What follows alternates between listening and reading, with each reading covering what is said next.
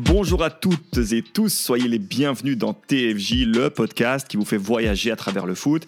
C'est un épisode spécial auquel vous aurez droit aujourd'hui puisqu'on va parler de l'Euro 2020, ou plutôt de l'Euro 2020 plus 1, qui approche à grands pas. Alors nous ne sommes plus qu'à deux mois avant cette grande fête qui réunit habituellement le gratin du football européen, remplit les stades de supporters euphoriques, colore les villes, remplit les bars et les fan zones. L'euro, c'est comme une Coupe du Monde miniature. On sent la tension monter longtemps à l'avance. On fait des pronostics. On a hâte de supporter son équipe nationale, de réexpliquer la règle du hors-jeu à sa copine, de remplir son album Panini, de se maquiller, de chanter, de vibrer. Mais pas cette fois, ou en tout cas beaucoup moins que d'habitude. Comme vous le savez, la situation sanitaire a grandement bouleversé l'organisation du tournoi qui devait d'ailleurs avoir lieu l'année passée. Alors où en sommes-nous un an plus tard? À quoi s'attendre pour cette compétition si particulière sur et en dehors du terrain? L'organisation, les équipes, les favoris, les outsiders, les systèmes de jeu, les joueurs à suivre, les maillots, le ballon, la rivalité Belgique-France aussi. Où est passée la fièvre qui précède une grande compétition? À moins de 100 jours du match d'ouverture, TFJ va tout vous dire sur l'Euro 2021.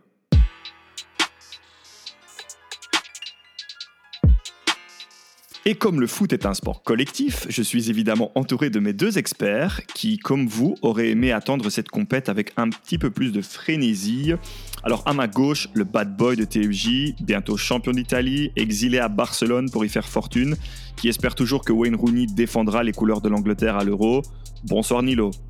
Bonsoir Antoine. Fortune, fortune, fortune en, en, soleil, en playa et en, en morito peut-être. Et en amour, n'oublie pas de le préciser. Amour, évidemment. Surtout.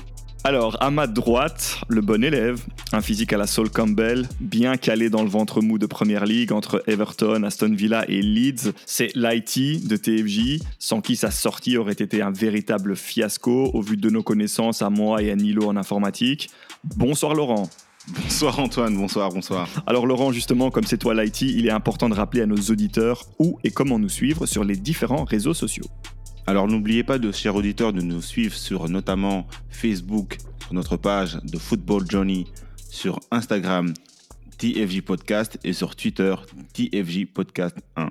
Alors les gars, c'est aussi l'occasion pour nous trois, déjà dans cette émission, de remercier tout le monde pour votre soutien, pour vos commentaires, vos suggestions, vos encouragements. Continuez comme ça, on a besoin de vous. Continuez à liker, partager, commenter sur les différents réseaux sociaux et surtout tenez-les à l'œil parce qu'il va y avoir des concours qui vont tomber dans les prochains jours et notamment pour vous permettre d'affronter nos deux experts dans le quiz de fin d'émission. Donc n'oubliez pas le quiz de fin d'émission. Un quiz qui fait d'ailleurs peau neuve avec un nouvel habillage sonore sur vos conseils d'ailleurs. Plus de dynamisme, temps de réflexion plus court et comme je vous l'ai dit, dans les prochains jours, un concours va voir le jour pour affronter nos deux experts. Donc soyez attentifs aux réseaux sociaux dans les prochains jours. Vous le savez désormais, TFJ vous propose un invité de qualité lors de chaque épisode. Aujourd'hui, nous aurons la chance d'avoir Quentin Balu, journaliste à SoFoot et rédacteur en chef du magazine Caviar avec nous, que tu as eu la chance de rencontrer, Nilo. Oui, j'ai eu la, la, grande chance de pouvoir partager plus d'une heure de conversation avec Quentin. Euh, c'était super. On a parlé de, foot, euh, de club, d'équipe nationale, de l'euro, de, de, la Coupe du Monde à venir. Et, donc, j'ai vraiment hâte que, que, nos auditeurs puissent entendre un peu ce qu'ils en pensent. Eh bien, on a hâte aussi. Alors, pour ceux qui ne connaissent pas SoFoot, et Caviar d'ailleurs, ce sont deux grosses références en termes de magazine foot. SoFoot, c'est un mensuel avec un ton très très provoque. Hein. c'est l'huile piquante sur ta pizza ou le wasabi sur tes sushis, mais toujours avec justesse et qualité. Et Caviar, ben, je connaissais un petit peu moins, mais c'est un trimestriel avec une ligne très épurée, un brin rétro et une part belle à la photo. Donc c'est magnifique, vous devez aller voir ça. La revue se veut haut de gamme d'ailleurs. Alors, notre invité est donc journaliste sportif, il est français aussi, par-dessus le marché, et ça va nous aider à comprendre à quoi on peut s'attendre pour cette édition de l'Euro. Mais il va aussi nous parler de la grande rivalité Belgique-France, et ce, vu de l'Hexagone. Vous allez l'entendre tout de suite, les braises restent chaudes. Pour l'instant, il n'y a qu'un seul match sur lequel se repose cette rivalité, c'est cette demi-finale de 2018 donc, euh, alors bon, pendant des années, la Belgique est restée euh, très loin du haut niveau international. Il y avait, elle boxait clairement pas dans la même catégorie que la France. Et quand il y avait des matchs amicaux euh, au début des années 2010, par, exemple, entre les deux pays, bon, en tout, je sais pas en Belgique, mais en tout cas en France, on s'en moquait un peu, ça intéressait pas grand monde. Même en 2015, quand la Belgique euh, donne une leçon au Stade de France euh, et s'impose 4-3 après avoir fait un sacré match, c'était embêtant pour l'équipe de France parce que ça mettait en lumière certaines lacunes à un an de l'Euro. Mais le fait que ce soit la Belgique en face, ça n'avait pas vraiment d'importance particulière. Et depuis 2018, c'est vrai, il y a une, une renaissance de, de cette petite rivalité qui, vient surtout du fait que les Belges ont, mal digéré euh, la défaite euh, et qui vient des propos euh, contenus Eden Hazard, Thomas Meunier ou Thibaut Courtois notamment. Alors c'est vrai qu'on ne l'a toujours pas digéré cette défaite et qu'elle continuera de nous hanter, mais en même temps, comme l'a dit Jean-Michel Dewal, c'est dans les grandes défaites que se renforce notre affection pour notre équipe. Alors aujourd'hui, rentrons dans le vif du sujet, on va parler de l'euro. On va commencer par les informations les plus importantes et pour cela, je me tourne vers toi, Nilo. Tu vas être notre guide de l'Euro 2021. Que doit-on savoir sur l'organisation du tournoi et ce, à deux mois du début de la compète? Déjà, est-ce que ça va se jouer? Bonne question déjà, Antoine. Et la réponse est malheureusement, je ne sais pas. je ne sais pas parce que tout simplement, personne ne sait. On en saura plus euh, dans quelques semaines, euh, mi-avril. C'est au moment où en fait l'UEFA, qui est le décideur, en concertation avec donc les différents gouvernements et euh, ils, vont analyser en fait la, situation sanitaire des différents pays hôtes et c'est à ce moment-là qu'ils décideront si la compétition va se jouer euh, dans les 12 pays hôtes ou va se jouer dans un seul pays. Donc voilà, il faut rappeler que, comme tu l'as dit, c'est l'Euro 2020 plus 1, parce qu'il était censé être joué la saison, en fait, l'été passé. Et comme on le sait tous, dû à la situation Covid, ça a été reporté. C'était une édition spéciale, c'était la 16e édition, donc c'est la 16e édition qu'on va voir. C'était euh, c'était une édition spéciale parce que c'était l'anniversaire des 60 ans de la compétition. Et donc pour marquer le coup, ils avaient décidé de, de le faire euh, dans 12 pays différents. C'est la situation dans laquelle on se trouve actuellement. On ne sait pas si ça va se faire. On reste optimiste, mais on, on ne peut pas dire que, à 100% que ça, que ça va se faire. Eh bien d'ailleurs, on va écouter notre invité du jour, donc Quentin Balu, son avis sur la question. On l'écoute tout de suite. Je pense que ça va se faire. Après, ça se fera certainement euh, dans des stades à huis clos et, ou alors avec très peu de supporters au sein des enceintes. Mais je pense que ça va se faire puisque l'UEFA va tout faire pour que ça se tienne. Euh, déjà, l'avoir reporté d'un an, c'était euh, c'est pas anodin. Et compte tenu de tous les enjeux financiers pour l'UEFA, ce sera pas possible euh, de le reporter encore d'une année. Euh, l'année prochaine, euh, c'est une année de Coupe du Monde en plus. donc pour moi, il aura lieu. Après, il n'aura pas lieu comme d'habitude, c'est sûr et certain. pas avec autant de supporters, voire pas avec, voire avec aucun supporter du tout, malheureusement, dans les stades. Alors, vous l'avez entendu, selon Quentin Balu, ça va se jouer. il n'y a pas d'échappatoire à ça parce qu'il y a trop d'enjeux, notamment financiers la question, c'est sous quelle formule ça va se jouer? Est-ce qu'on va pouvoir jouer euh, dans, les, différents les différents pays? Donc, comme je, l'ai cité, il y en a 12. Il y a 12, euh, donc il y a 12 villes qui étaient censées accueillir cet euro. Est-ce que ça va être possible? C'est peu probable, tout simplement parce que, en termes de vaccination actuellement, tous les, différents pays hôtes ne sont pas au même stade de vaccination. Donc, euh, laisser les supporters aller rejoindre les, laisser les supporters voyager dans ces 12 pays serait en fait faire un petit cadeau au virus. Mais pour l'instant, on reste optimiste. La, Russie a annoncé encore la semaine passée qu'ils espèrent pouvoir accueillir euh, les supporters jusqu'à 50% de capacité. Pareil pour... Euh, le Danemark Le Danemark. Pareil pour le Danemark qui, eux, annoncent jusqu'à 12 000 personnes dans les stades. Et je pense que si ça doit se faire, ça se fera, mais dans un seul pays tout laisse à croire que ça se jouera en Angleterre, qui a les infrastructures 5 étoiles pour pouvoir l'accueillir, notamment la ville de Londres qui a, qui a énormément de stades en première ligue. Ils peuvent accueillir euh, ce genre de compétition. D'autres pays que l'Angleterre aurait pu accueillir cette compétition, tels que la France, mais ce sera impossible car ils l'ont déjà accueilli il y a 4 ans. Pareil pour l'Allemagne qui sont les prochains à accueillir la compétition en 2024. Alors on l'a compris, c'est le flou intégral, on ne sait pas vraiment où va se dérouler l'euro, ni comment, il y a plusieurs pays candidats, donc il faudra avoir des confirmations au mois d'avril. Mais si on prend les informations qu'on sait déjà, Nilo, il y a combien d'équipes et elles sont réparties comment? Il y a 24 équipes qui sont réparties dans six groupes. Les deux meilleurs de chaque groupe sont qualifiés, ainsi que les quatre meilleurs de tous les troisièmes. On sait également que le, premier match se jouera le 11 juin au Stade Olympico de Rome. Euh, ce sera en Turquie-Italie. À partir des demi-finales, tous les matchs se joueront à Londres, à Wembley. Donc les demi-finales et la finale se joueront euh, à Londres, à Wembley. Et la finale se jouerait le 11 juillet. Donc ça, normalement, ce sont des informations confirmées qui ne devraient pas changer d'ici le mois d'avril. Alors tu l'as dit, c'est six groupes de quatre avec les deux premiers qui passent et les quatre meilleurs troisièmes. Donc il faut vraiment le faire exprès pour ne pas passer en huitième de finale. Vous le verrez, c'est important notamment dans le cas de la France. Vous le verrez plus tard dans l'émission. Alors, quid du public dans les stades, Nilo? Tout dépendra de la situation euh, sanitaire et tout laisse à croire qu'on se dirige vers un euro tout simplement sans supporters. Et ce qui est bien triste d'ailleurs, même si certains pays, comme tu l'as dit tout à l'heure, ont annoncé qu'ils feront le maximum pour avoir du public dans les stades, mais c'est clairement pas garanti. Et du coup, Nilo, c'est quoi les 12 villes dans lesquelles théoriquement l'euro devrait avoir lieu? Parce qu'on le rappelle, c'est une édition spéciale pour fêter les 60 ans de l'euro, et donc c'est une édition itinérante. Donc les villes, c'est Amsterdam aux Pays-Bas, Bakou en Azerbaïdjan, Bilbao en Espagne, Bucarest en Roumanie, Budapest en Bulgarie, Copenhague en Danemark, Dublin en République d'Irlande, Glasgow en Écosse, Londres en Angleterre, Munich en Allemagne, Rome en Italie et Saint-Pétersbourg en Russie. Et comme on le disait, ce serait vraiment un gros coup dur pour, euh, pour, pour certains pays qui attendaient énormément cet euro, car c'est tout simplement, par exemple, le Danemark, euh, la première fois que, que ce pays aurait accueilli un événement de ce genre, où on pense également à l'Azerbaïdjan qui, qui, a misé justement sur le foot comme, euh, comme une, une, arme diplomatique, si on peut dire, ou encore la Hongrie qui a investi 530 euh, millions dans, dans leur stade national. Euh, Ferenc Puskas. Alors on va tout de suite écouter l'avis de notre invité sur cette édition spéciale, donc cet euro itinérant dans 12 villes différentes.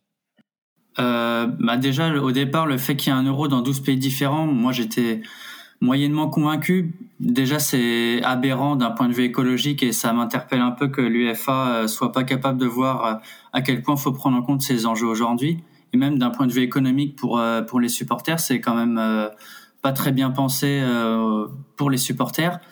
Et euh, le fait que ce soit 12 pays différents, je trouve que ça enlève aussi le côté ambiance générale qui peut y avoir dans tout un pays quand, quand une compétition se déroule dans un même pays avec euh, toute cette ferveur qui peut se ressentir euh, à différents endroits du territoire. Donc je trouve que déjà il y a moins cette atmosphère. Et en plus avec le contexte pandémique, euh, ça arrange pas vraiment les choses et personnellement j'ai du mal à imaginer euh, que ça puisse se tenir là dans quelques mois dans 12 pays différents. Eh bien, moi, je dois avouer que je suis plutôt de l'avis de Quentin. Ça ne me parle pas trop, cet euro itinérant dans 12 villes différentes, parce que pour moi, un euro, ça reste euh, effectivement l'euphorie, le voyage, la découverte d'un pays et le fait que tout se passe dans un seul et même pays, ça ajoute quelque chose. J'ai d'ailleurs participé à l'euro 2016 en France, je l'ai sillonné de haut en bas et je dois dire que c'était vraiment une magnifique expérience et le fait de devoir se déplacer d'un pays à l'autre comme ça, ça ne me parlait pas trop. Mais du coup, moi, j'aimerais avoir votre avis, les gars. Est-ce que ça vous aurait plu ce genre de format? Ben honnêtement, non. Enfin, dans le sens où euh, on n'a pas l'habitude, c'est nouveau. Enfin, l'idée de, de, le faire dans plusieurs euh, pays différents est assez farfelue. Maintenant, euh, il justifie ça avec le fait de vouloir célébrer les, les, les 30 ans, si c'est 60 ans. Les 60 ans. Les 60 ans, excusez-moi. Les 60 ans. non, pour moi, comme tu dis, Antoine, ça aurait été l'opportunité de, bah, de, de, découvrir ben, un pays et voyager. À la limite, deux pays limitrophes comme on l'a eu euh, lors de l'Euro 2000, pourquoi pas, mais de là à, trimballer les supporters sur euh, des, milliers de kilomètres euh, sur deux semaines, je dirais non. Pareil, pareil, que vous, les gars. Bah, déjà, rappelons-le, hein, dans les 12 villes que j'ai citées, il n'y a pas Bruxelles. D'ailleurs, Bruxelles était candidate. Bruxelles avait obtenu des matchs, des matchs de poule. Je pense même un match d'ouverture et un quart de finale, si mes souvenirs sont bons, mais à vérifier.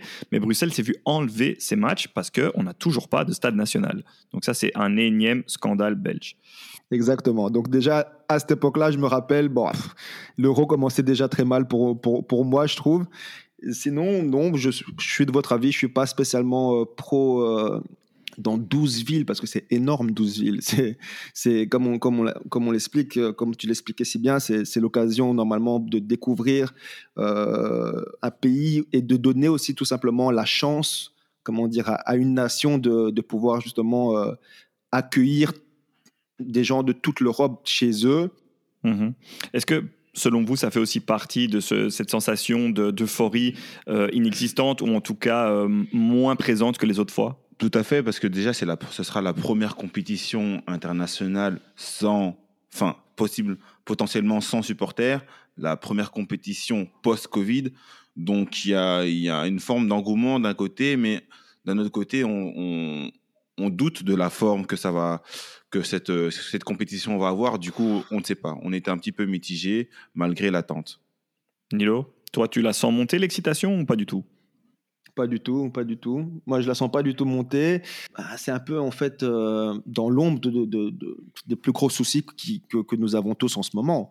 C'est Covid, c'est le, fait que, que nous-mêmes, en tant qu'humains, on ne puisse pas voyager, on ne puisse pas voir nos amis comme on veut, qu'on ne puisse pas euh, faire, faire, faire, tout, faire tout ça. Donc, c'est, je pense que ce sera un euro euh, bizarre parce que comme je l'ai déjà expliqué dans les épisodes précédents, je, pense que cette pandémie, a, si cette pandémie a, bien montré quelque chose au football, c'est que le plus important, c'est les supporters. Donc, euh, euh, du football sans supporters, c'est déjà du demi-football pour moi.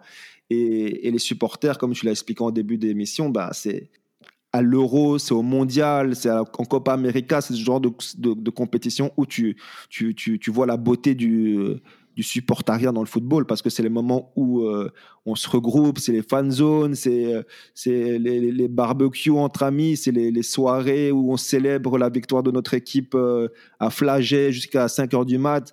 Et cette année, cette année on n'aura on rien de tout ça malheureusement.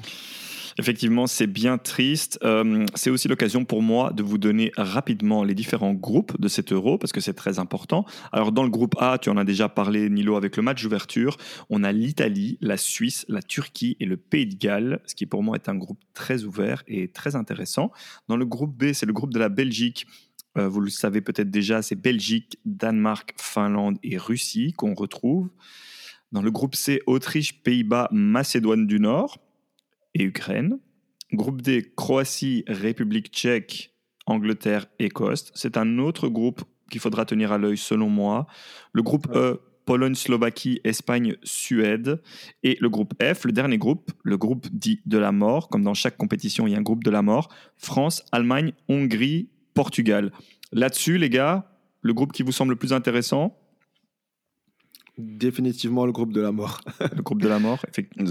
ça va être difficile. Sans hésitation, le groupe F. Ouais, ça va être. Euh, ça va être dur, hein mhm. Ça va être dur, mais on rappelle quand même que les, quatre meilleurs troisièmes peuvent passer. Donc, c'est un format très particulier qui enlève de nouveau un peu de piquant et qui, selon moi, appauvrit le, la qualité du spectacle. En tout cas, peut-être pas la qualité du spectacle, mais le suspense.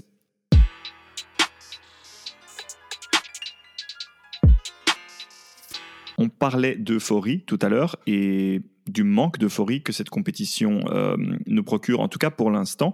Moi, je vais rapidement vous parler du ballon parce que c'est aussi un, élément important de la compétition. Alors, il s'appelle Uniforia, qui est la contraction de mots des mots Unity et Euphorie. Tiens, tiens. Euh, et le ballon combine une base blanche avec un graphique noir et fait coup de pinceau agrémenté par des touches de bleu, de jaune et de rose. C'est un design qui commémore la notion des ponts qui se croisent, alliant les frontières et la diversité à travers une collision unique entre art et football. Donc vous voyez que ça a été bien réfléchi. Enfin, dernière chose, il y a les coordonnées GPS de tous les stades qui figurent sur le ballon dans des motifs complexes. Au niveau technologie, c'est un ballon qui ne change pas de ses prédécesseurs, il n'y a pas d'innovation particulière.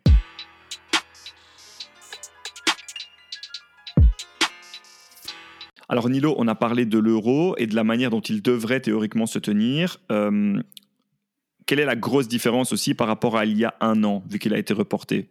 Le fait que nos joueurs vont arriver avec je ne sais combien de matchs dans les jambes, et cette saison, plus que jamais, ben, ils ont ils ont eu moins de jours de récupération et ça se ressent sur le nombre de blessés. Je ne sais pas à quoi ça va ressembler parce qu'on n'est pas à l'abri de deux, trois semaines avant la fin de la saison de, malheureusement apprendre qu'un de, de nos joueurs clés euh, manque la compétition sur blessure Eh bien, la transition est toute faite parce que tout de suite, on va parler de l'état de forme physique et psychologique des joueurs, des grands absents et des joueurs qu'on a récupérés grâce au report de l'euro.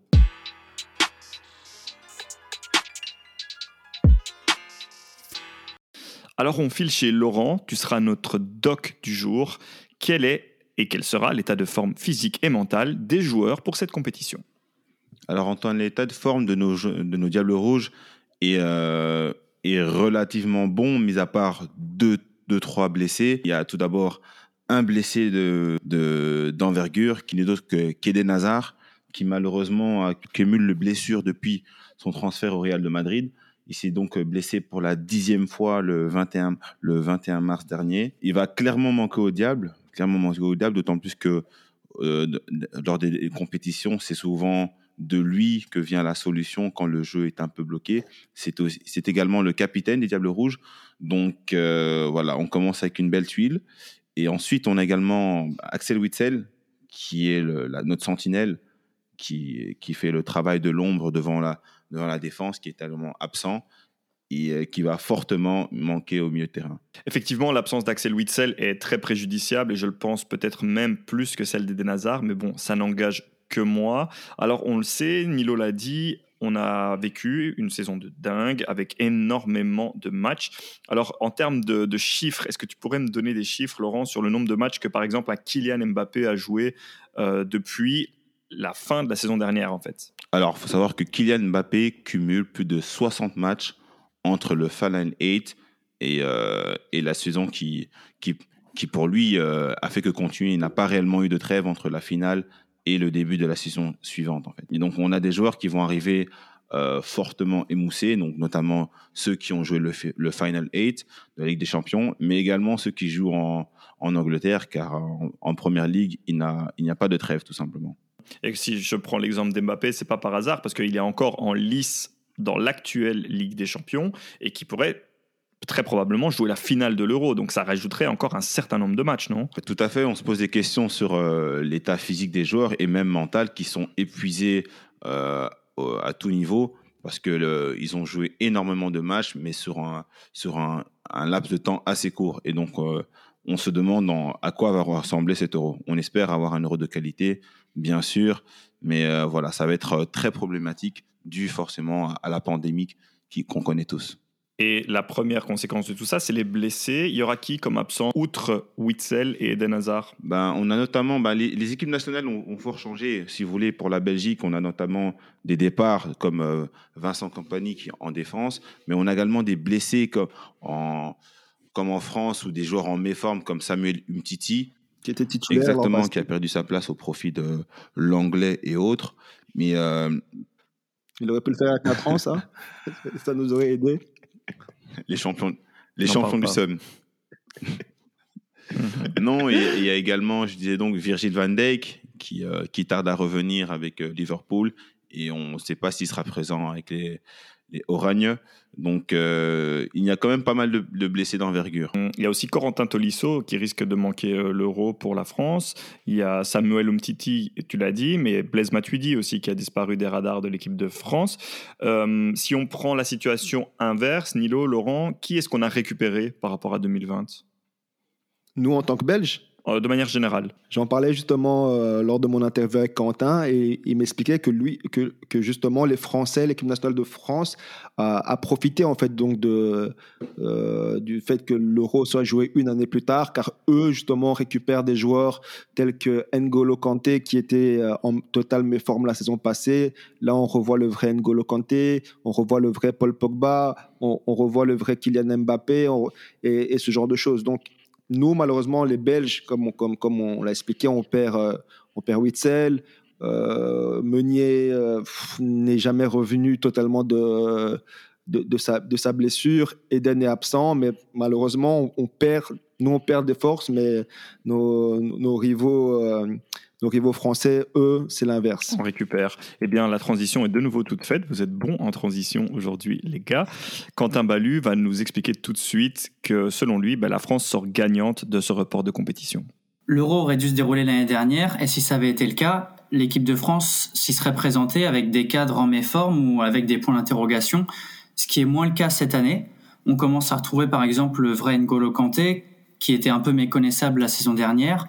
On revoit également un Griezmann euh, qui revit, qui a retrouvé de la confiance. On le voit de plus en plus épanoui et décisif avec le Barça.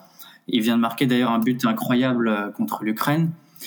Kylian Mbappé, c'est pas la peine d'en parler. Il est déjà à 100 buts en Ligue 1. Il vient de mettre un triplé contre le Barça.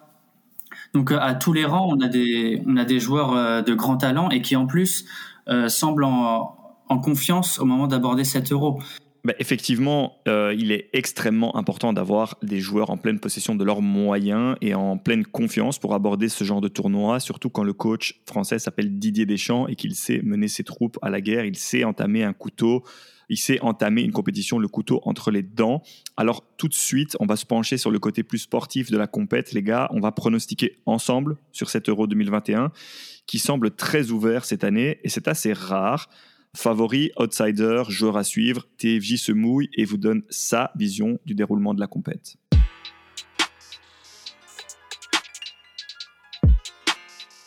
Alors, à y regarder de plus près, en préparant le podcast, on était tous les trois d'accord. C'est peut-être la compétition la plus ouverte depuis longtemps. Pas de vrais favoris qui se détachent, mais un groupe élargi de prétendants de valeurs similaires. La France, le Portugal, la Belgique, l'Angleterre, l'Italie, l'Allemagne, les Pays-Bas peut-être.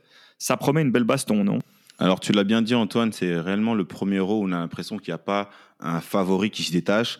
Pour moi, on a plutôt un groupe d'outsiders qui ont le potentiel d'arriver jusqu'au bout. Mais mis à part la France qui, de par euh, sa casquette de champion du monde, est, quelque part favori, euh, je n'ai pas réellement l'impression qu'il y, ait réellement une équipe qui se détache. Quoique, même encore pour la France, la configuration de la Coupe du Monde a, également changé pour eux. Je pense que défensivement parlant, ils, ils, perdent quand même Samuel Umtiti, qui a joué un grand rôle dans cette épopée.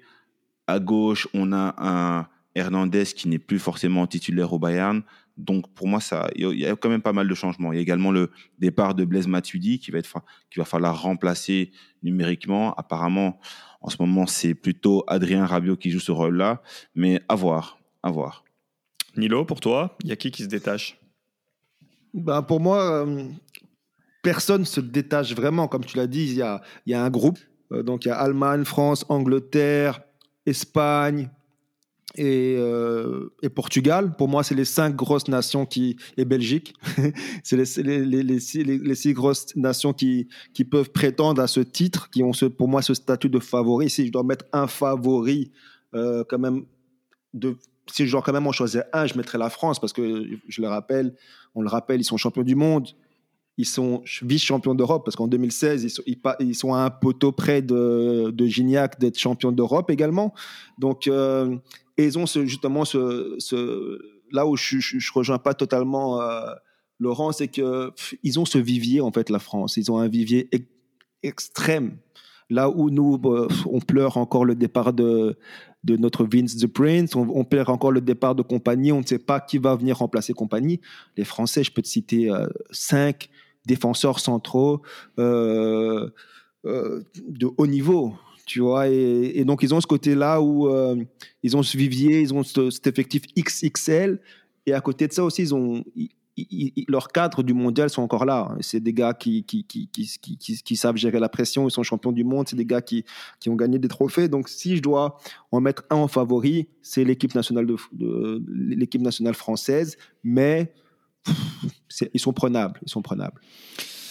Alors, euh, moi, si je dois vous donner mon avis sur la France, euh, c'est que j'y ai bien réfléchi et je fais un parallèle avec, euh, avec l'Euro 2000.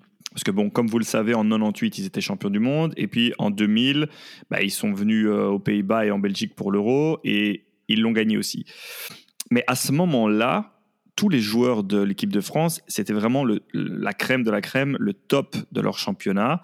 Aujourd'hui, je suis pas sûr que ça soit le cas parce qu'à part Mbappé, Kimpembe et peut-être Varane, ils sont pas tous dans l'équipe type de leur championnat, loin de là.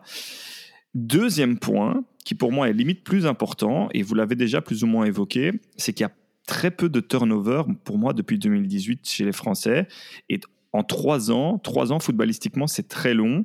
Euh, mis à part Rabiot et quelques, quelques autres euh, petites exceptions, c'est sensiblement la même équipe.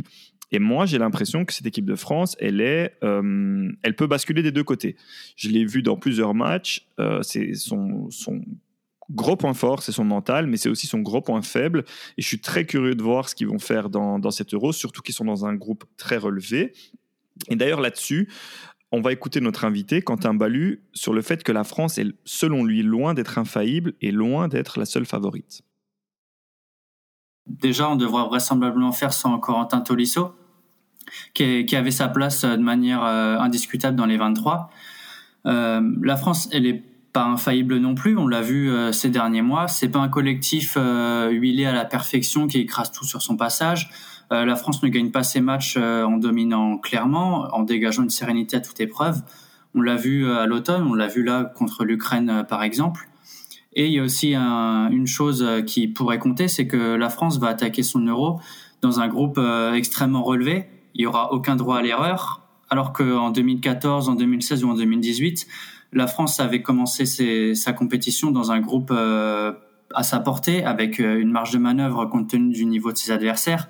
Alors que là, euh, pas du tout. Allemagne, Portugal et Hongrie, il faudra être prêt d'entrer. Donc, ça imposera vraiment une rigueur dès, la première minute de la compétition encore davantage que, que lors des, des, grandes compétitions précédentes. Donc on ne sait jamais. Après, il y a une formule aussi à l'euro euh, qui fait que tu peux être troisième et sortir de ton groupe. Donc euh, il y a des possibilités. Mais euh, enfin, si tu finis troisième de ton groupe, euh, tu te tapes aussi un, huitième de finale assez compliqué. Donc le, le, début de compétition, faudrait être prêt d'entrée pour l'équipe de France. Bah oui, c'est vrai les gars. finir troisième et sortir quand même du groupe de la mort, ben c'est d'une certaine manière c'est confortable, mais de l'autre côté, après en huitième, vous tapez d'office un gros. Et on a parlé du Portugal, on a parlé de la Belgique, on a parlé de l'Angleterre, il y a l'Allemagne aussi, il y a l'Italie, il y a peut-être les Pays-Bas. Ça fait beaucoup, non? Ça fait beaucoup, mais ça fait beaucoup. Et c'est pour ça que moi je dis qu'ils sont prenables les Français, mais moi, c'est donc c'est pour moi comme comme je pense pour, pour chacun d'entre nous, c'est le, le, favori par statut. Donc, euh, on leur laisse ce statut de favori. Mais moi, si, bah, moi, mon, si je devais mettre une pièce aujourd'hui sur euh, le, futur vainqueur, je, vous, je vais peut-être vous surprendre, mais je, mettrais une pièce sur le Portugal. Mhm. Parce que le Portugal, rappelons-le quand même une fois aussi, ils sont champions en titre. Mhm. Ils sont champions en titre et euh, Cristiano, Cristiano Ronaldo, il sort, il fait pas la meilleure saison en championnat, en club, et c'est un joueur d'orgueil. C'est un joueur qui aime jouer pour son pays. Ils sont champions donc champions d'Europe en titre. Cristiano ne sort pas d'une grande saison en, club et je pense qu'il aura à cœur de, marquer le coup pour une de ses dernières compétitions. Et le Portugal, c'est une équipe qui euh, que je trouve qui, a énormément de talent, comme on sait, plus talentueuse qu'en 2016, parce qu'aujourd'hui Cristiano est, épaulé de joueurs euh, comme Bruno euh, Fernandes, Bernardo Silva ou encore euh, Renato Sanchez, euh, Ruben Diaz, Cancelo. Donc c'est vraiment une équipe de qualité, mais c'est une équipe de qualité qui qui qui qui, euh, est soudée et qui, qui, sont prêts à se mettre qui, qui sont prêts à, à, se mettre au service d'un Cristiano Ronaldo. Et donc un Cristiano Ronaldo s'il passe les poules, moi je pense que ça un Cristiano Ronaldo en, en knockout stage qui en knockout stage c'est super dangereux. Donc moi, mon, favori, si je dois mettre une pièce, c'est quand même sur le, champion d'Europe en titre. Effectivement, champion d'Europe en titre, champion de Nations League aussi en titre, génération de ouf. Euh, Laurent, pour toi, parce que bon, on a, on a tous dit euh, la France, d'accord, mais moi je vais vous demander donc deux équipes, deux équipes qui pourraient concourir pour le titre. Donc Nilo, on a compris, c'est France-Portugal. Laurent, pour toi, ça serait ben, Pour moi, je mettrais, euh, je rejoins pour une fois Wasni, je mettrais également une pièce sur le Portugal qu'elle a dit, voilà, c'est mhm. un bon mélange. C'est une équipe qui est harmonieuse dans le sens où il y a de l'expérience et du talent. Voilà, il y a CR7 devant en fer de lance et derrière il a il y a euh, comment euh, le il y a Pépé il y a Pépé qui euh, qui est un vétéran qui est un taulier qui récemment a montré avec Porto face avec la face à la Juventus en Ligue des Champions qu'il avait encore de très bons restes et qui pouvait euh, tout simplement mener euh, sa son, sa nation au plus haut niveau.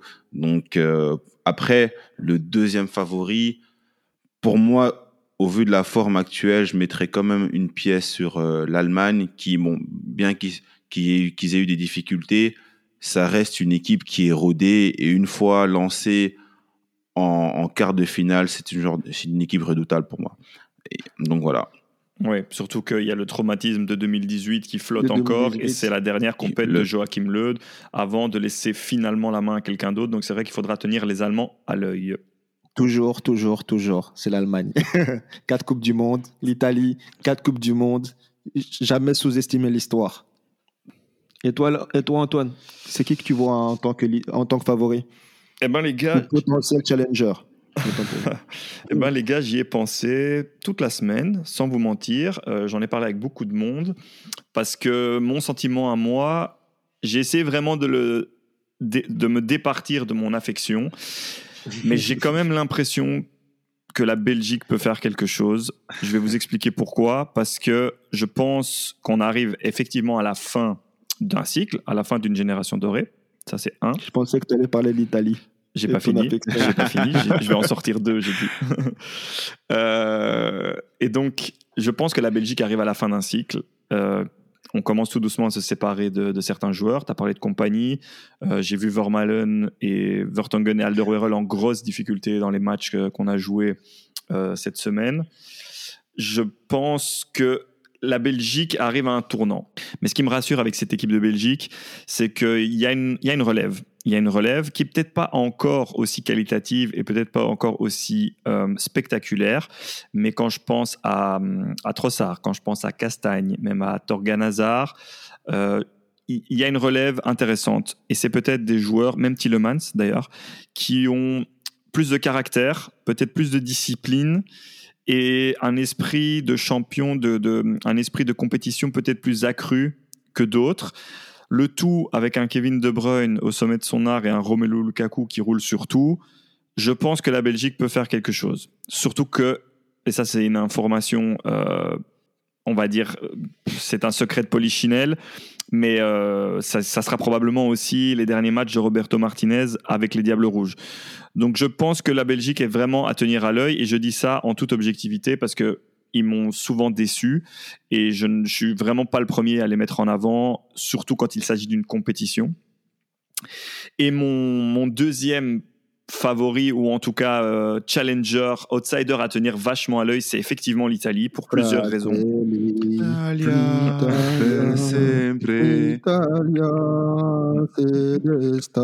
Et voilà comment le podcast foot bascule en podcast chant. Euh, non, l'Italie est à tenir à l'œil pour plusieurs raisons. Premièrement parce que bah, ils auront des matchs euh, en théorie toujours chez eux à Rome, ce qui va ce qui va très clairement les booster. Euh, ensuite, parce que l'Italie, c'est un retour en force depuis ce qui s'est passé euh, au Mondial 2018, depuis l'élimination euh, dans le match de barrage contre la Suède, ça a été vraiment un traumatisme pour un pays comme l'Italie. que l'Italie est sur une série de 22 matchs sans défaite à l'heure où on enregistre ce podcast, que ben, le traumatisme de 2018 a clairement été digéré, qu'il y a un renouvellement d'effectifs, il y a une vraie renaissance, et d'ailleurs ce mot renaissance reviendra dans la partie maillot qu'on abordera plus tard dans, dans, le, dans le podcast. Il y a des joueurs comme Barella et Donnarumma qui sont devenus les véritables leaders de cette équipe euh, d'Italie. Devant, il y a du Moise Kane, il y a du Berardi, il y a du Immobilier. Je pourrais en citer énormément, évidemment, mais c'est une équipe d'Italie soudée avec toujours les, les tauliers en défense qui, sont, bah, qui apportent toute leur expérience, évidemment. C'est une équipe d'Italie qui a envie de se départir de cette image qui leur colle à la peau depuis 2018. C'est une équipe d'Italie qui joue au foot. C'est plus du catenaccio. C'est une équipe d'Italie qui euh, dans la plupart de ces matchs à la possession de balles. D'ailleurs, pour rien vous cacher, à l'heure où on enregistre ce podcast, ils jouent contre la Bulgarie et je regarde, ils ont 75% de possession de balles. Vous me direz, ce n'est que la Bulgarie, mais il fut une époque où l'Italie se contentait d'attendre pour sortir en compte, mettre un but et tout refermer derrière. Donc, l'Italie, avec Roberto Mancini à sa tête, est clairement pour moi une des équipes qui peut aller au bout. D'accord. Mais moi, pour l'Italie, je suis d'accord avec toi je suis d'accord avec toi. C'est, je suis d'accord avec toi. C'est une belle équipe, jeune, avec euh, les tauliers qu'il faut, euh, les, défenseurs, les immobiliers, etc., etc. Et surtout, comme je, je répète, c'est l'Italie, c'est, tout simplement avec l'Allemagne une des deux plus grandes nations du football en Europe. Donc l'histoire, l'Italie, c'est, ça reste une valeur sûre en compétition européenne. Mais là où euh, je ne suis pas spécialement d'accord avec toi, ou, en tout cas, je vais te poser la question est-ce que tu nous vois, nous les Belges, remporter l'euro avec euh, Vermaelen en défense, en défense centrale, par exemple? Ou un Dedrick Boyata? Peut-être pas avec eux, mais avec euh, Jason Deneyer, pourquoi pas. Il faudra faire très clairement mieux que ce qu'on a vu, par exemple, contre la République tchèque. Mais ça, c'est encore un autre débat. Euh, je vais te dire quelque chose qui, qui est peut-être triste d'un côté, c'est que c'est peut-être ce genre d'euro, sans public, un an plus tard, avec moins d'euphorie, qui peut voir la Belgique être sacrée. C'est un peu dans notre histoire, c'est un peu dans notre ADN, des rendez-vous manqués. Bah, le, rendez-vous, le gros rendez-vous manqué, on sera tous d'accord, mhm. c'est 2018. Mhm. J'ai malheureusement la faiblesse de croire que c'est ce genre de, de compète que les Belges peuvent remporter, oui. Parce que moi, je t'avoue que autant je, euh, suis d'accord avec toi, c'est pas l'absence de, hasard qui, qui m'inquiète le plus dans cette Belgique, parce que comme j'en parlais avec Quentin, je pense que c'est incroyable à dire, mais pour moi, je pense que l'absence d'hasard, ça peut être un mal pour un bien. Parce que moi, j'ai toujours vu un peu, j'adore voir Eden et De Bruyne sur le terrain ensemble, mais j'ai l'impression que des fois, ils se marchent un peu dessus. Mhm. Tu vois, euh, De Bruyne, c'est normalement c'est celui qui a la clé du jeu dans son club. Hazard, pareil dans son club. Donc le, le, fait que De Bruyne cette année soit sans hasard, potentiellement sans hasard, et être la clé du jeu, et Romelu qui qui, qui, qui, qui, marche sur l'eau en ce moment, je pense que ça peut être une formule gagnante. Mais, mais quand je vois notre défense et aussi le système de jeu de, du coach, tout simplement, avec dont je suis pas fan de son système de jeu, avec euh, les Carrasco à gauche en tant que bas gauche ou, euh, euh, Torgan à gauche. Je, vois des limites à cette équipe nationale de Belgique. Et surtout sans un compagnie je vois des limites. Moi aussi, moi aussi, mais j'en vois dans beaucoup d'équipes. Et c'est pour ça que ce tournoi est, si particulier et que tous les tournois sont particuliers. La France, avant la Coupe du Monde 2018, il n'y a personne ou très peu de monde, en tout cas vu de France, qui aurait parié sur une victoire de la France. D'ailleurs, s'ils commencent leur compétition euh, de la manière dont ils l'ont commencé, dans les poules, avec le Pérou, avec l'Australie euh, et le Danemark de mémoire, bah, c'était vraiment pas bon. Ce n'est qu'à partir de l'Argentine, du match contre l'Argentine, qu'ils ils se sont sentis des ailes et qu'ils ont été au bout. Donc, à voir. Moi, je, te dis, j'ai eu du mal à me prononcer, j'y ai beaucoup réfléchi et j'ai l'impression que c'est le moment jamais, mais pas parce que après il n'y a plus rien, mais surtout parce que c'est une compétition très particulière. Alors, on va passer maintenant aux individualités. Laurent, je commence par toi. S'il y a un joueur qui pourrait faire la différence ou qui pourrait en tout cas éclore lors de cet euro, c'est qui? Alors, très bonne question. Pour moi, le joueur à suivre lors de cet euro, euh, Serge Nabry. Je mets une pièce sur Serge Nabry, ancien gunner, euh, qui pour moi, ancien, voilà, qui pour moi est un joueur qui a trouvé, euh, qui a retrouvé la pleine plénitude de ses moyens au Bayern, qui est en train de flamber. Actuellement, il flambe et également avec la National Mannschaft. Donc, je vois Serge Nabry faire un, un très gros euro. Et toi, Nilo, tu vois qui? Moi, je vois, moi, je reste au Portugal. Comme on disait, gros vivier de gros talent. Moi, je pense que celui qui, qui va, qui, qui, va marquer de, qui va laisser une empreinte sur cet euro, c'est euh, c'est Joao Félix. Mhm. Je ne sais pas si vous connaissez, probablement que si, mais gros, gros, gros, gros, gros, gros, gros talent à mes yeux. Euh, talent euh, à l'instar de, pour moi d'un Mbappé et d'un Haaland. C'est si aujourd'hui je dois dire oui, qui va concurrencer Mbappé ou Haaland ou qui a le talent de le faire, pour le Ballon d'Or, pour moi, c'est Joao Félix. Et je pense vraiment que qu'il va en fait qu'on va voir une passation de pouvoir à cet Euro de Cristiano Ronaldo à Joao Félix au Portugal. Très bien. Eh bien, moi, je vais prendre le contre-pied de ce que tu as dit, parce que moi, je vais mettre une pièce sur Diogo Rota, justement au Portugal, qui, qui, a encore marqué justement avec sa sélection. Il a mis un doublé lors du, lors du match du Portugal contre, euh, je sais, contre la Serbie. D'ailleurs, un match qui a fait mhm. beaucoup parler puisque Cristiano, Ronaldo s'est vu refuser un but suite à l'absence de VAR à la 93e minute. Et moi, je pense que Diogo Rota, justement, c'est l'exemple même du joueur qui va s'intégrer parfaitement dans ce collectif et qui pourra euh, seconder Cristiano Ronaldo à la pointe des Lusitaniens. Alors on est très fort. Oui. Diego Jota, très très fort. Alors, on écoute tout de suite l'avis de notre invité, de Quentin, sur la révélation individuelle de l'Euro 2020. Ce sera peut-être pas la grande révélation, mais ça pourrait être l'une des révélations. Pour ceux qui ne le connaissent pas, ce serait Harry Wilson, Euh, il a 24 ans et donc international gallois qui s'est installé dans le groupe depuis pas mal de temps. Alors, il est, bien connu en Angleterre. En dehors, je suis pas sûr que c'est pas le plus connu. Au Pays de Galles, euh, tout le monde connaît davantage euh, Joe Allen, Daniel James, qui est à United, ou encore Gareth Bale. Mais Wilson, c'est un joueur moi que, j'aime beaucoup et il a un sacré pied gauche. Il a déjà marqué pas mal de beaux buts, y compris sur coup franc. Là, il fait une, bonne saison avec Cardiff, donc en Championship. Euh, il avait été prêté à Bournemouth euh, l'année dernière en Première Ligue. Et euh, moi, c'est un joueur, je pense, au sein de cette équipe des Pays de Galles qui est dans un groupe assez ouvert, puisqu'ils sont dans le, dans le groupe A, si je dis pas de bêtises, avec la Turquie, avec l'Italie et avec une dernière nation dont le nom m'échappe. C'est un groupe A assez homogène et je pense que il peut faire des coups d'éclat à Harry Wilson et, et permettre aux, Gallois de, de, bien figurer dans ce groupe-là. Bah oui, effectivement, Wilson, je n'aurais pas pensé comme ça, je n'y avais pas pensé, mais il a d'ailleurs marqué contre la Belgique il n'y a pas si longtemps. Donc pourquoi pas, c'est un très beau joueur. C'était d'ailleurs un magnifique but que le Pays de Galles a marqué contre la Belgique. Je vous le conseille à toutes et tous. C'est un, but de foot qu'on aime finalement, une reconversion offensive très rapide, le tout en une touche de balle, pied gauche, pied droit, finition, un but d'école. Alors, si on doit parler d'une révélation, les gars, une révélation en tant qu'équipe nationale, vous metteriez qui? Alors pour moi, la révélation de cet euro, honnêtement, je n'ai pas. Je n'ai pas d'équipe euh, sur laquelle je pourrais dire, euh, allez, sur laquelle on faudrait garder un, un œil attentif, qui m'aurait une équipe qui m'aurait surpris. Honnêtement, je mhm. non, je ne je ne serais pas. Bah moi, je vais me, positionner pour la Turquie. La Turquie qui, est, qui affiche un, un visage très séduisant avec des joueurs euh, de qualité qu'on connaît. Hein. Et euh, c'est une équipe de Turquie qui qui depuis 2-3 ans travaille dans l'ombre, mais, euh, mais arrive à faire de très bons résultats, notamment contre les Pays-Bas. Ils ont été justement gagnés 0-3 en Norvège il y, a, il y a quelques jours.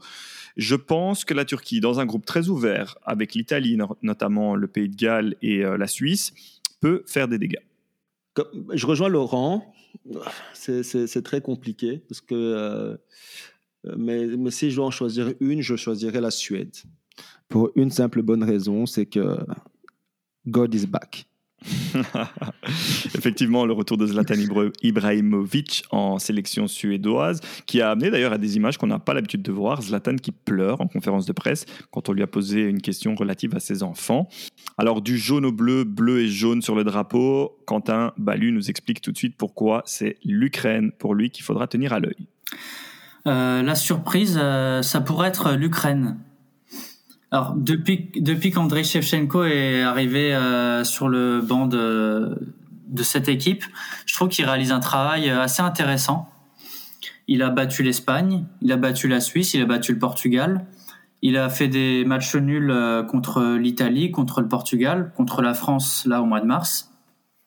Alors certes, ils ont l'Ukraine a terminé dernière de son groupe de Ligue des Nations, mais ils ont fini, euh, donc c'était quand même euh, dans la Ligue A, donc euh, la ligue la plus relevée. ils ont fini égalité de points avec la Suisse. Et il faut se rappeler que l'Ukraine n'a pas pu totalement s'expliquer avec la Suisse, puisque en raison de cas de Covid, la, deuxième rencontre entre deux équipes n'avait pas pu se jouer. Et donc l'UEFA avait déclaré une victoire 3-0 de la Suisse sur tapis vert. Et donc malgré cette défaite sur tapis vert, l'Ukraine a fini avec le même nombre de points que la Suisse. Donc pour moi, ils ont clairement pas démérité. Et euh, l'Ukraine aussi, ils sont dans un groupe à leur portée, je pense. Derrière les Pays-Bas, ils ont les qualités pour euh, pour finir euh, devant l'Autriche et la Macédoine du Nord, ce qui donnerait euh, peut-être un huitième de finale contre l'Italie. Et je pense que ce serait intéressant. On a vu que l'Ukraine a fait un partout contre l'Italie euh, euh, en 2018 et elle a prouvé qu'elle pouvait manœuvrer de manière intelligente contre les grosses nations sous Shevchenko. Donc, euh, affaire à suivre l'Ukraine pour moi. Alors, Italie-Ukraine en huitième de finale, selon Quentin Balu, je vous dis déjà tout de suite, on les plie, euh, les Ukrainiens. Alors, maintenant, j'aimerais bien savoir, les gars, s'il y a une équipe qui, selon vous, va décevoir dans ce tournoi. Clairement. Moi, j'en ai une, j'en ai une. Euh, c'est l'Angleterre. Pourquoi? Parce que l'Angleterre, à mes yeux, ont tout pour la remporter. à l'instar de la France, gros vivier, que des talents. que des talents. Ils ont, ils ont 5 six bacs. par exemple, pour, pour citer un exemple, Aaron Wan-Bissaka, qui est le bac droit titulaire indiscutable de Manchester United, n'est pas sélectionné en équipe nationale euh, euh, d'Angleterre pour montrer à quel point leur vivier est riche et profond. Mais je pense qu'ils ne vont pas le faire, bien qu'ils aient le, talent pour le faire, tout simplement parce que je pense que tout simplement le manager n'est pas assez bon et qu'il n'y a pas une malédiction autour de l'Angleterre, mais c'est le fait de jouer pour l'équipe nationale d'Angleterre, ça apporte une grande pression à ces joueurs. Je cite Wayne Rooney qui, a fait, par exemple, une carrière extraordinaire à Manchester United, mais qui a toujours, qui a, entre guillemets, floppé en équipe nationale. Et lui-même, il explique que c'est en fait, c'est la pression de jouer pour l'équipe nationale d'Angleterre est plus grande que celle de jouer pour Manchester United, par exemple. Et donc, je vois mal cette, cette génération qui ne sont pas encore spécialement des hommes, parce qu'il y a beaucoup de jeunes dans, cette équipe, mais qui ressentent cette pression de jouer pour les Three Lions, aller la chercher alors qu'ils ont le talent pour. En termes de talent, ils n'ont rien à envier à la France, ils n'ont rien à envier à l'Allemagne euh, ou encore euh, à l'Espagne. C'est vraiment du haut niveau. Mais je pense qu'une fois encore, ils, vont me décevoir malheureusement. Bah, je suis un petit peu d'accord dans le sens où c'est vrai qu'en Angleterre, la pression est forte. Les jeunes sont très vite comparés. Dès que tu as un milieu de terrain, on va te comparer à Frank Lampard, à Steven Gerrard, voire David Beckham et, euh, autres. Du coup, c'est assez compliqué d'évoluer dans ce contexte-là. Euh, actuellement, ils sont plutôt en forme, donc pourquoi pas? J'ai toujours aimé l'Angleterre et le football anglais. Du coup, j'espère qu'ils ne vont pas flopper. Mais par contre, je serais, j'aurais tendance à dire que l'Espagne va me décevoir parce que, comme on en discutait euh, lors, de, lors de nos réunions, l'Espagne, pour moi, n'a pas pu faire la transition entre euh, cette génération dorée qui était Xavi, Iniesta, et euh, y a toujours des joueurs tels que Serge Bousquet, qui, euh, qui d'ailleurs n'a pas pris sa, retraite comme Gérard Piquet, mais qui, voilà, on ne sait pas dans, dans quelle mesure les faire jouer. Il y a une nouvelle pousse qui, qui arrive, mais qui est pour moi encore un peu trop juste, notamment la génération Pedri, du Barça, etc. Mais ça, pour moi, ils vont être un peu, ils vont être un peu courts. Ils vont être un peu courts parce que ils n'ont pas ce lien-là. On attend toujours que des joueurs tels que Saul Niguez, qui brillait à quelque temps avec l'Atlético, prennent le flambeau. Mais euh, on constate qu'ils ont encore du mal. D'ailleurs, d'ailleurs, leurs deux derniers matchs euh, pour les qualifications à la Coupe du Monde se sont donc soldés par un match nul. Ils ont été euh, menés euh, mené, lors du dernier match. Donc euh, l'Espagne, pour moi, ça va être compliqué pour eux. Tu as cité donc le, départ d'un Xavi et d'un Iniesta qui n'a pas été remplacé entre-temps. Et tu as cité Saoul, par exemple, qui pour toi aurait dû ou été annoncé pour, les remplacer.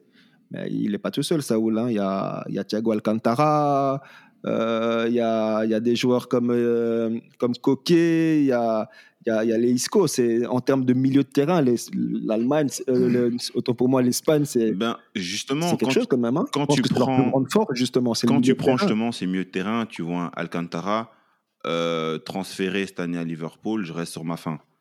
également Coquet à l'Atlético, il me, je suis pas transcendé par euh, par Coquet. C'est le jeu offensif de l'Atlético actuellement avec des joueurs tels que João Félix qui permet justement à l'Atlético de d'être de, encore en tête en Ligue 1, euh, en Liga. Du coup, euh, non, l'Espagne, je ne la mettrai pas favori. Isco, notamment Isco, ben, voilà, on connaît sa situation réelle depuis des années, qui, euh, qui n'est mhm. toujours pas évidente, il ne joue pas énormément. Donc l'Espagne, c'est pour moi le, le, futur flop. Ok, alors on écoute tout de suite l'avis de notre invité, Quentin Balu, donc, qui est rédacteur en chef du Caviar Magazine et journaliste à SoFoot, qui lui met plutôt l'Espagne du côté des équipes à suivre. Euh, j'aurais du mal à départager l'Espagne et l'Allemagne euh, pour, euh, pour cette troisième place de favori si je dois dégager une seule équipe. L'Espagne, on voit que c'est une génération enfin, il y a une, euh, une, bascule entre deux générations qui se fait de manière assez, assez intelligente entre la génération des Ramos Busquets, par exemple, et celle qui arrive avec des joueurs de talent comme Ferran Torres. Ils ont d'excellents résultats. D'ailleurs, ils seront eux aussi lors du, dans le Final Four de la Ligue des Nations euh, à l'automne. Donc, ils pourront euh, affronter la, France ou la Belgique en finale. Et ensuite, il y a l'Allemagne. Je pense qu'on les sous-estime un petit peu puisqu'ils ont raté leur mondial 2018 et qui se sont fait défoncer par l'Espagne 6-0 il y a quelques mois. Donc, je pense qu'ils ont moins de marge, mais ça reste une nation très forte. Je pense qu'il ne faut pas les écarter. Ils ont un effectif très dense avec Gundogan qui est excellent avec City, avec Goretzka, Kimmich, Gnabry, Sané, euh, Neuer évidemment, Werner qui retrouve un peu de couleur euh, sous Thomas Tuchel. Et puis bon, euh, en 2008, Luis Aragonès avait annoncé qu'il quitterait l'Espagne à l'issue de la compétition. Il avait annoncé avant. Il avait gagné. Donc Joachim Le, on sait qu'il quittera déjà l'Allemagne après la compétition. Donc pourquoi pas imiter le regretté Luis Aragonès.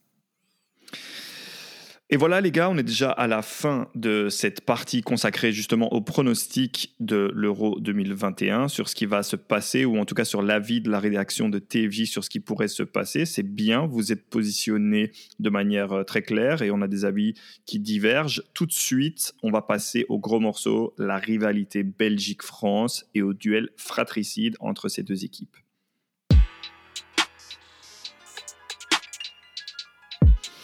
Alors, il y a trois ans, la Belgique faisait un parcours exceptionnel en Coupe du Monde avant d'être abattue en plein vol par l'équipe de France sur une tête rageuse de Samuel Umtiti, justement.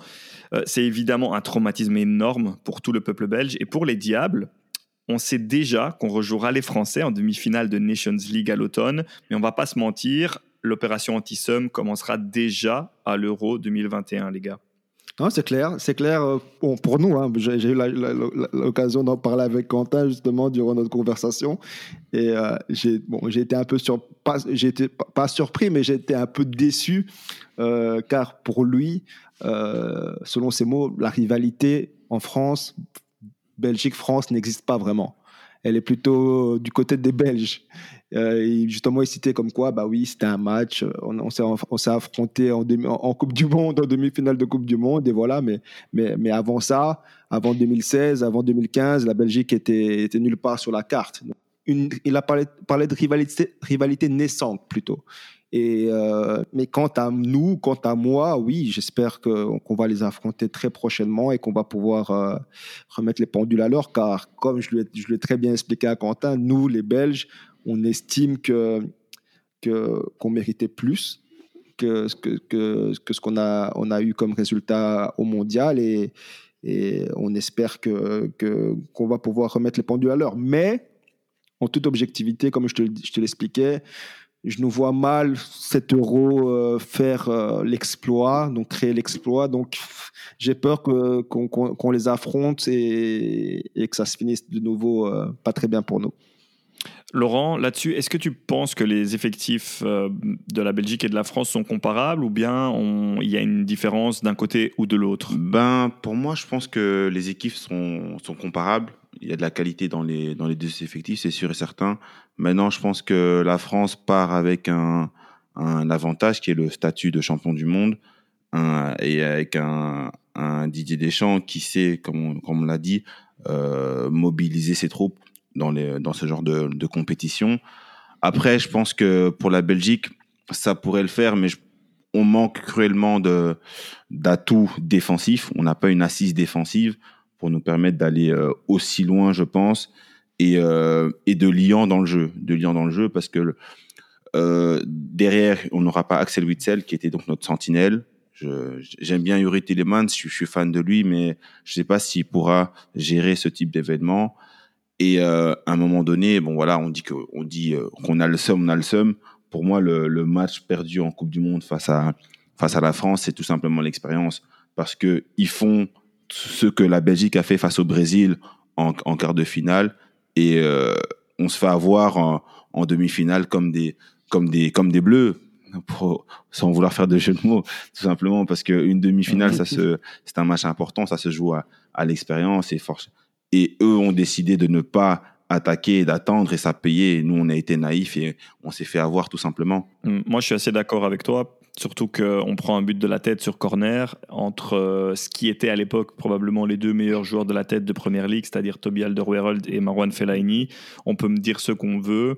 euh, ça sert à rien de pleurer. Effectivement, on s'est fait avoir à l'expérience et c'est le genre de détail qu'on ne peut pas négliger dans ce genre de match. Est-ce qu'elle n'est pas là la différence entre la Belgique et la France Exact. Ben, comme on l'a dit, c'est bien, c'est le vécu à ce moment-là dans cette compétition. Là, comme l'a dit euh, Nilo, c'est l'histoire, c'est l'expérience qui va te donner ce petit truc en plus au-delà du talent, au-delà de l'aspect tactique, au-delà des, des individualités. C'est ce petit côté-là qui parfois peut faire basculer les choses. Exact, c'est ça. C'est mais bon, quand, quand, je dis que nous, la plupart des Belges, on, on dit qu'on méritait plus, c'est parce que déjà, comme on, a dit, c'est deux, équipes de haut niveau, en tout cas en 2018, qui, euh, qui se tapaient.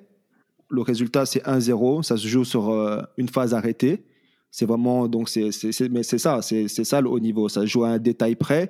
Et euh, comme je l'ai, cité à, Quentin, c'est qu'en première mi-temps, on a deux, une ou deux occasions franches et on les, et on les plante pas. On les plante pas. Il y a Hugo Lloris fait euh, sort le match de sa vie. Il je crois qu'il est man of the match à la fin du match. Donc, euh, mais oui, c'est l'expérience, c'est l'expérience. Et comme j'ai aussi dit, c'est des joueurs en face qui ont l'habitude de gagner des ligues des champions, de jouer des, des, finales de ligue des champions. Et, et, surtout, le plus important, ils ont un grand coach qui, qui est champion du monde lui-même en tant que joueur qui, qui, qui, était un poteau près d'être champion d'Europe deux années auparavant et qui aujourd'hui est champion du monde. C'est ça la différence. Alors on écoute tout de suite l'avis de Quentin sur l'effectif de la Belgique et sur les probabilités d'une victoire de la France quand ils nous rencontreront. Pour moi, clairement, c'est 50-50. Et on l'a vu en 2018, l'équipe de France gagne, mais ça aurait aussi euh, pu très bien basculer euh, du côté belge euh, parce qu'ils ont, ils ont fait un bon match aussi. Donc oui, pour moi, ce, ce serait du 50-50. après, on verra si c'est cet été. D'ici cet été, il peut se passer beaucoup de choses, notamment des blessures ou des méformes. Pareil, d'ici l'automne et d'ici notre affrontement en Ligue des Nations. Mais s'il y avait un match aujourd'hui, compte tenu de, des qualités et de l'état de forme des, deux collectifs, pour moi, oui, ce serait du 50-50. Alors vous l'avez entendu, hein, pour lui c'est assez clair, c'est du 50-50 et personne ne veut tomber sur les diables. Chose que je pense assez vraie d'ailleurs, mais hum, quand on sait qu'on va rejouer les Français en, demi-finale de Nations League en octobre ou en novembre, euh, est-ce que ça change quelque chose à la donne finalement? Est-ce que ça ne rajoute pas euh, du piquant à cet euro? Je t'avoue que. Je t'avoue que. vous allez rire de moi, hein. même les auditeurs, mais c'est que moi, je, je, me suis, je suis toujours pas remis du mondial 2018. Mhm. Donc, euh, donc euh, champion d'Europe, je serais content pour, pour la nation. Champion de champion en octobre, je serais content. Mais je, pour moi, c'est, je reste quand même sur le, le fait que ma nation, mon petit pays était à deux matchs d'avoir cette étoile euh, sur, euh, sur notre maillot à vie. Donc, euh, donc voilà quoi. Mhm. Laurent, je te laisse la parole. ben, pour ma part, ça fait partie de l'expérience football. Je pense que c'est à travers ce genre d'expérience que, que les équipes grandissent et que la, que la Belgique a intérêt à grandir. Le, je pense que l'événement 2018, il était douloureux, certes, mais qu'il faut, il faut clairement passer à autre chose, que je pense que la Belgique est quelque part favori pour les, pour les Français. Et du coup, oui, on doit assumer un statut et proposer autre chose. On doit, on peut pas arriver dans la même configuration que 2018 et, refaire les mêmes erreurs. Je pense un petit peu euh, à 98 où tu as le Brésil qui perd 3-0 euh, face à la France. C'est une gifle. Et ben 2002, ils ne pensent plus à la France. Ils pensent à venir prendre cette Coupe du Monde. Et j'aimerais donc que voilà, la Belgique se mette à peu près dans ce mhm. même état d'esprit. Ou voilà. Oui, pour 7 euros, exactement. Donc voilà, demi, demi-finale ratée, voire volée pour certains. Moi, je rentre pas dans ce débat, mais que voilà, que la Belgique vienne conquérante à un euro qui est, qui est également à sa portée. Oui, en plus on l'a vu, hein, les équipes qui ont joué en regardant les Français dans les yeux, je prends l'exemple de l'Ukraine récemment, ils les ont mis en difficulté. Mais, euh, mais du coup, une victoire finale à l'Euro, ou bien une victoire dans le tournoi contre la France, ou une victoire contre la France en Nations League, ça n'atténuerait pas un petit peu quand même la douleur? Si, si, quand même, oui. Parce que sur ça, c'est mon discours avant, avant, parce que voilà. Mais si en fin de saison, en fin de, si on mhm. arrive, on est champion d'Europe, évidemment que, ça, que, que, que ce serait quelque chose de beau, parce qu'on l'a jamais été On l'a jamais été. Après, oui, c'est pas une Mhm. Coupe du Monde parce qu'une Coupe du Monde, ça reste à vie. Et, mais tout comme l'Euro. Mais du coup, oui, évidemment, on- il faudrait que les Belges aillent avec euh, l'envie de la remporter, car ils ont le potentiel de le faire. Et, et, et- et tout simplement, oui. Donc j'espère, au, fond- au fond, j'espère, mais je ne je veux pas me porter la poisse. Mais j'espère, oui, qu'au fond, j'espère qu'on qu'on la prendra. Pour moi, non. Pour moi, ce serait pas réellement une consolation. Pour moi, la, la Belgique doit même oublier cette rivalité qui, d'ailleurs, voilà, d'un point de vue français, elle est à sens unique. Pour euh, les, les Français, c'est un, c'est un match qui, s'est produit, qu'ils ont gagné. Voilà, dans certaines conditions. Certes, c'était pas un match brillant, mais qu'ils l'ont gagné point barre. Je pense que la Belgique devrait en faire autant. On n'est pas dans la même configuration que, que l'Angleterre euh, dans les années 80 qui subissent une injustice telle que la main de Dieu. Et euh, voilà pour pas vous faire l'histoire où on pourrait garder une certaine rancœur face à, à la France qui a tout simplement appliqué une tactique à la lettre qui a payé. Donc euh, pour moi on devrait juste zapper et, euh, et passer clairement autre chose Eh bien, alors passons à autre chose. On va suivre tes instructions, Laurent. Mais avant de passer à autre chose, je vous pose quand même la question. Si on joue contre eux à l'Euro, votre pronostic? On perd. euh, On perd allez sans chauvin je dirais 1-0 pour la Belgique Très bien. Eh bien, que les cieux Et du football. Bah moi, je vous l'ai dit, je pense qu'on peut aller loin. Donc, moi, j'ai l'impression que qu'on pourrait faire quelque chose. À l'Euro, je pense qu'il y a moyen de faire quelque chose. À l'Euro. Je pense qu'il y a moyen de faire le quelque chose. score le score s'il te plaît Antoine le score Ça sera un match serré. Ça sera un 0-1 ou un 1-2 parce que le- les Diables ont quand même la fâcheuse tendance à encaisser des buts. Donc, euh, je, je- Avec notre défense, là? Pardon? Avec notre défense, là? Un match serré je, je compte sur ton Romelu qui sera fraîchement auréolé de son titre de champion d'Italie pour, que, pour euh, faire basculer enfin la tendance dans un grand match. Tu vas finir par nous porter la poisse, hein, Juventino. hein tu le sais trop qu'on va être champion alors qu'on n'a rien gagné. Alors, suivant les instructions de Laurent, on va passer à autre chose. On va passer au maillot de foot pour l'Euro 2021.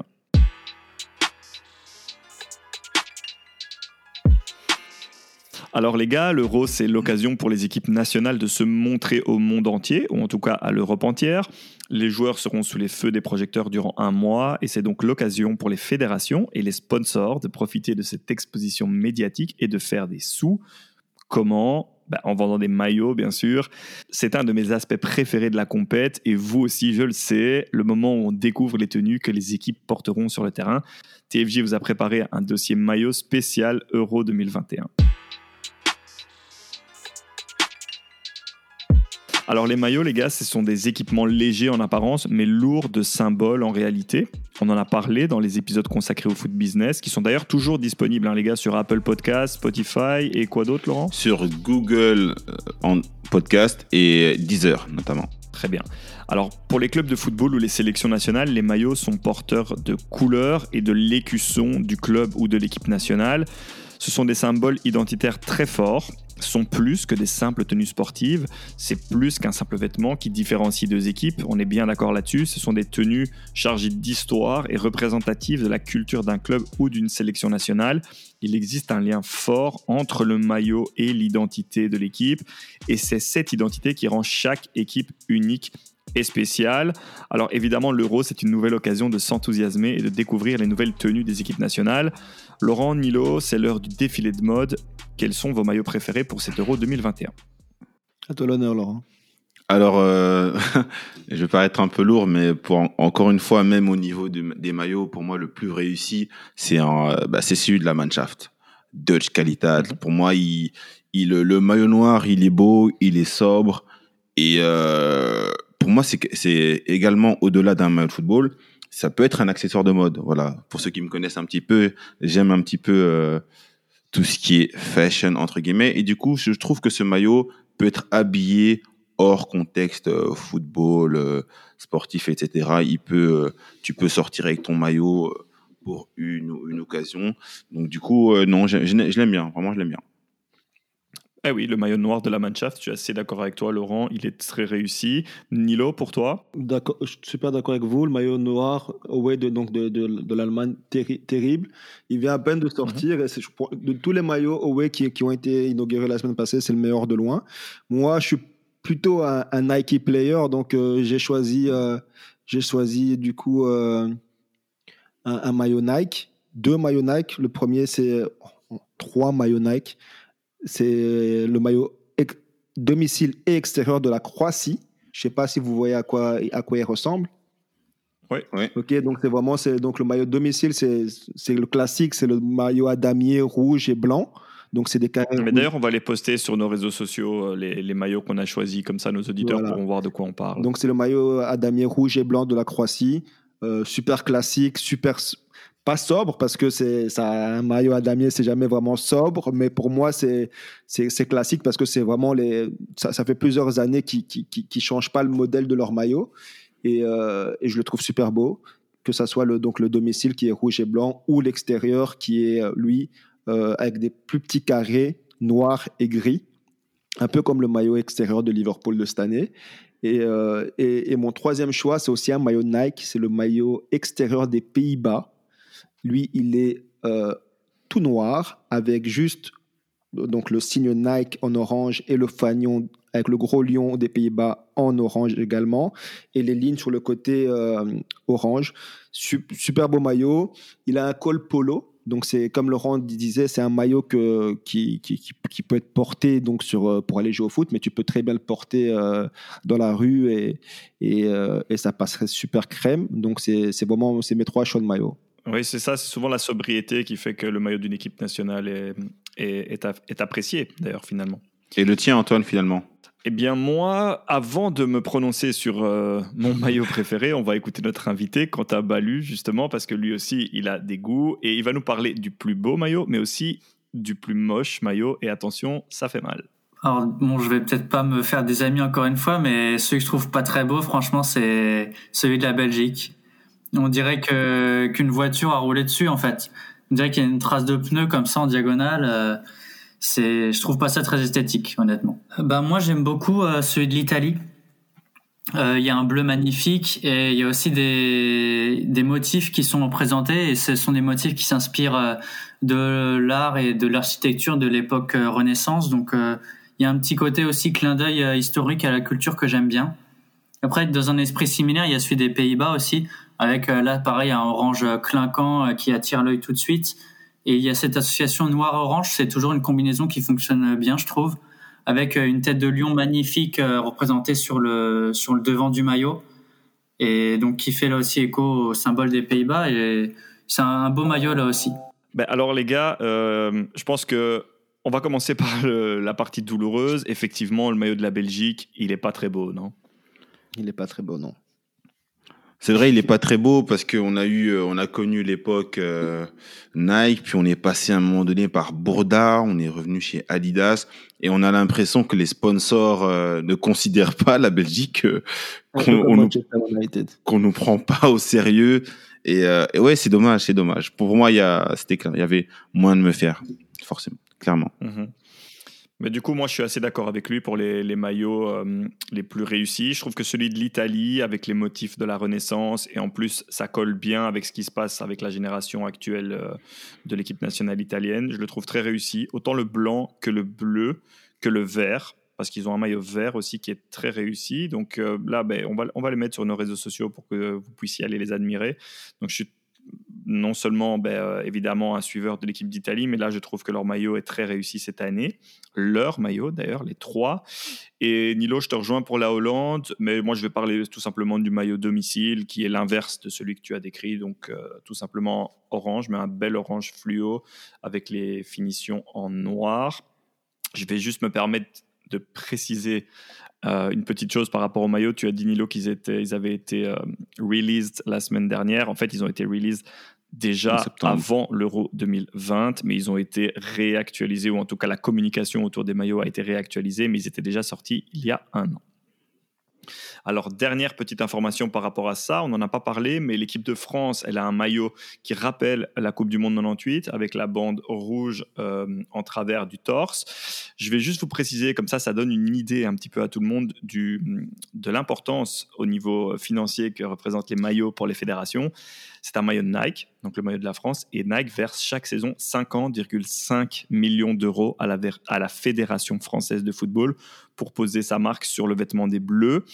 Et comme vous le savez, la France a gagné la Coupe du Monde 2018 et suite à cette victoire, ils ont vendu plus ou moins en France 1,6 million de maillots avec les deux étoiles. Donc suite à leur titre pour la Coupe du Monde 2018, je vous laisse faire le calcul, c'est non négligeable.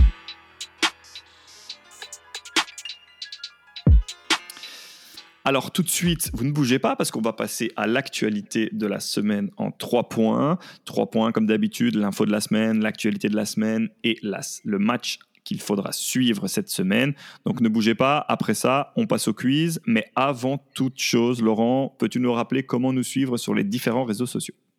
Alors n'oubliez pas de nous suivre sur notre page Instagram TFJ Podcast, sur notre page Twitter TFJ Podcast 1 et notre page Facebook de Football Journey. Eh bien, merci Laurent. Effectivement, n'oubliez pas et n'hésitez pas à partager, liker, commenter et restez bien proche de vos réseaux sociaux parce qu'il y a pas mal de contenu qui va être balancé dans les prochains jours et dans les prochaines semaines, notamment un concours pour gagner la chance d'affronter nos deux experts dans le quiz.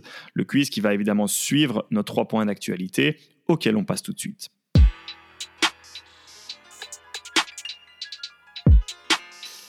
Alors, on passe tout de suite à l'actualité de la semaine en trois points et on commence avec toi, Nilo. C'était quoi la stat de la semaine? Bah, La stat de la semaine, c'est Romelu Lukaku qui, qui marque son 60e but avec l'Inter de Milan. 60e but et qui, par la même occasion, du coup, dépasse le Ronaldo, le vrai R9, El Gordito, comme on l'appelle, qui lui avait marqué 59 buts. En comparaison, Lukaku met 60 buts en 86 matchs et il met 13 assists, tandis que Ronaldo avait dû jouer 99 matchs pour mettre ses 59 buts et 12 assists.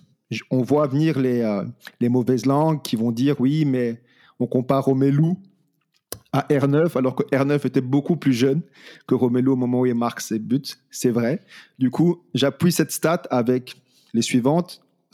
Lukaku, cette saison en Serie A, pour l'Inter, c'est le meilleur buteur avec 19 buts, le meilleur passeur de l'Inter avec 8 goals. C'est aussi le joueur qui a créé le plus de chances, 10. C'est le joueur qui a réussi le plus de dribbles par match. C'est le joueur également qui a la meilleure note globale avec 7.39 par match. Donc vous l'aurez compris, Romelu, cette saison, c'est du sérieux. Impressionnant, Romelu Lukaku. Espérons vraiment qu'il arrive dans cette forme-là à l'Euro 2020 plus 1 et que rien ne lui arrive d'ici là.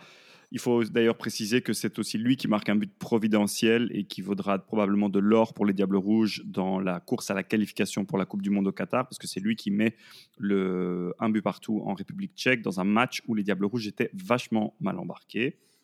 Alors moi, je vais vous parler de l'info de la semaine. L'info de la semaine, elle nous vient d'Italie. Il y en a d'ailleurs deux. La première, peut-être la plus importante et qui va dans le sens de ce qu'on a essayé d'expliquer aujourd'hui et lors des précédents épisodes, c'est le sélectionneur de l'équipe nationale d'Italie, Roberto Mancini, qui tape du poing sur la table et qui veut absolument élargir le groupe des joueurs qui pourront aller à l'Euro étant donné que c'est une saison de fou, ou bien une saison et demie de fou plutôt, que le rythme des matchs est effréné et qu'il y a énormément de joueurs blessés, eh bien Roberto Mancini plaide pour qu'on puisse passer de 23, parce que pour l'instant la liste, elle, est, elle peut être composée au maximum de 23 joueurs, à 25, voire 26 joueurs pour pouvoir effectivement avoir des solutions alternatives au cas où des joueurs se blessent ou au cas où ils seraient testés positifs au Covid-19.